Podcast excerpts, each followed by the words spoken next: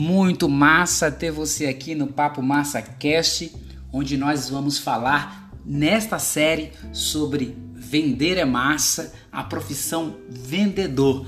Muitas pessoas têm curiosidade sobre o tema e hoje, no dia 11 de abril de 2020, nós vamos dar início a uma jornada falando sobre vendas por quatro episódios daqui para frente. Esse é o episódio zero, aonde eu vou falar sobre definição, um pouquinho da história de vendas e o que nós devemos ter também cuidado com relação a esse segmento.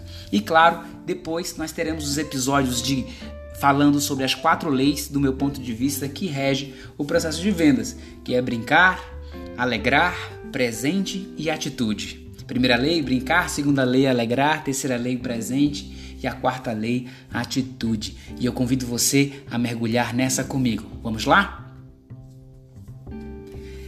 Um fator muito importante que nós precisamos levar em consideração antes de qualquer coisa é entender que vendas faz parte de todo o processo da nossa vida. Não adianta, se você trabalha no setor administrativo, se você trabalha no escritório de contabilidade, se você é um profissional liberal, um advogado, um dentista, não importa. Se você é um profissional que atua num segmento da beleza, da estética, como maquiador, ou se você é um vendedor ou um empreendedor, você precisa de fato conhecer muito sobre esse conceito de vender, sobre a profissão vendedor, porque eu acredito que antes de tudo nós somos vendedores. Seja para vender uma ideia, seja para vender um bem, um produto ou até mesmo um serviço. Vamos lá?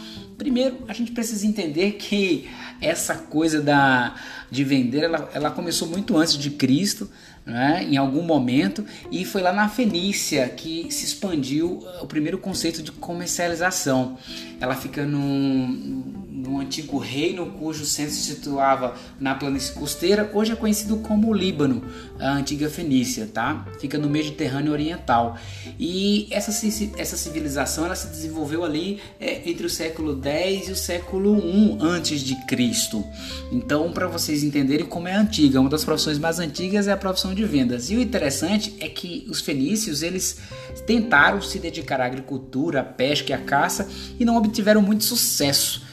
E o sucesso dele se deu porque a posição geográfica da Fenícia era bem estratégica no momento e ficava num cruzamento é, comercial que facilitava a vida de quem estava no Ocidente e também de quem estava no Oriente. Então eles descobriram, é, eu diria assim, que a arte de comercializar, inclusive pela oportunidade ou até mesmo pela necessidade ou por não ter tido sucesso com agricultura, pesca e caça. Olha que interessante. E aí, obviamente, que isso tomou conta daquela região e mesmo com a evolução dos impérios, com a chegada da moeda, do dinheiro, os fenícios ainda se, se destacavam muito nesse processo da comercialização.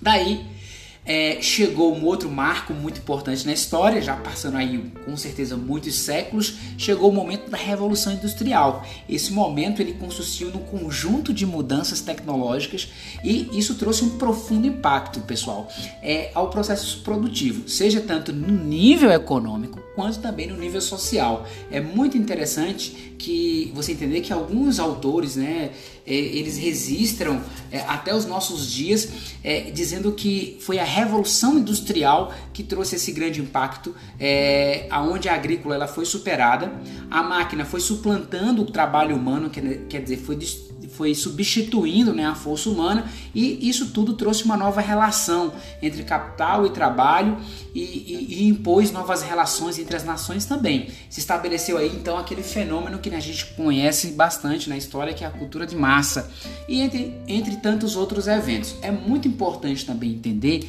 que o processo de comercialização, de vendas, ele se fortaleceu mesmo a partir do século XIX. Mesmo ter começado na, na Inglaterra no século XVIII, essa coisa toda, foi no século XIX que a coisa tomou conta do mundo como um todo. Daí, obviamente, teve outras transformações que combinaram, outros fatores que combinaram para fortalecer a pungência, é, é, eu diria assim, do comércio como um todo.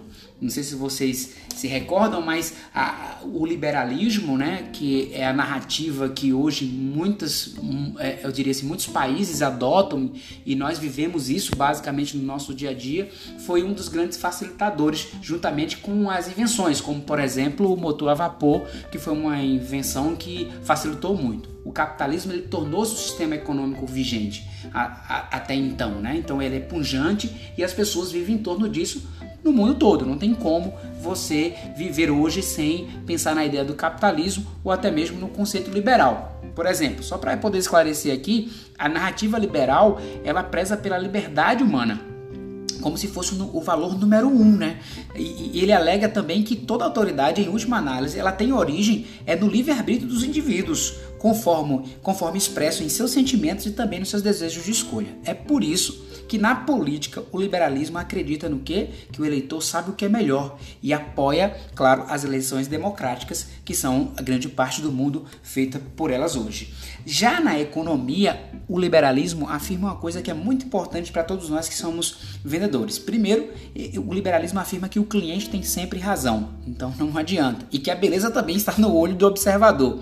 É, é muito importante também que o liberalismo eles, eles acreditam quando se trata de, de, de, de economia, é, que ele aclama pelos princípios do livre mercado. Então é muito importante você entender também esse aspecto. E no aspecto pessoal, o liberalismo incentiva o que? As pessoas a se ouvirem, é, ouvirem a si mesma, é, serem verdadeiras consigo mesma e seguirem o seu coração, desde que isso não infrinja as liberdades dos outros. E olha só, isso tudo está regulado dentro dos direitos humanos. E olha que interessante, se, se o liberalismo apoia que o indivíduo ele sabe o que é melhor para ele, então se todos nós que estamos envolvidos nesse processo de vendas, precisamos então ter muito é, esse conceito entendido em nossas mentes. E, os, e o conceito é a narrativa liberal. Se a sua empresa ou se o seu negócio, o seu produto não está envolvido com essa, com esse ponto de vista liberal, então provavelmente ele está afadado ao insucesso. Outro aspecto importante é nós entendermos nesse primeiro episódio a definição do que é vender. Muitas pessoas é, acham que vender é uma troca de produtos, as pessoas acham que é simplesmente você é, manipular outra pessoa e a venda está muito longe da ideia de manipulação. Eu estou falando da venda verdadeira, da venda sadia, ela passa distante disso. Então é muito importante você entender que existe uma definição acadêmica de vendas, do ponto de vista da academia. Existe também uma definição que eu gosto muito, que eu vou compartilhar com vocês aqui, que é uma definição mais pessoal, que eu acredito também que se encaixa muito bem nesse processo de vendas. Vamos entender um pouquinho da definição acadêmica, tá?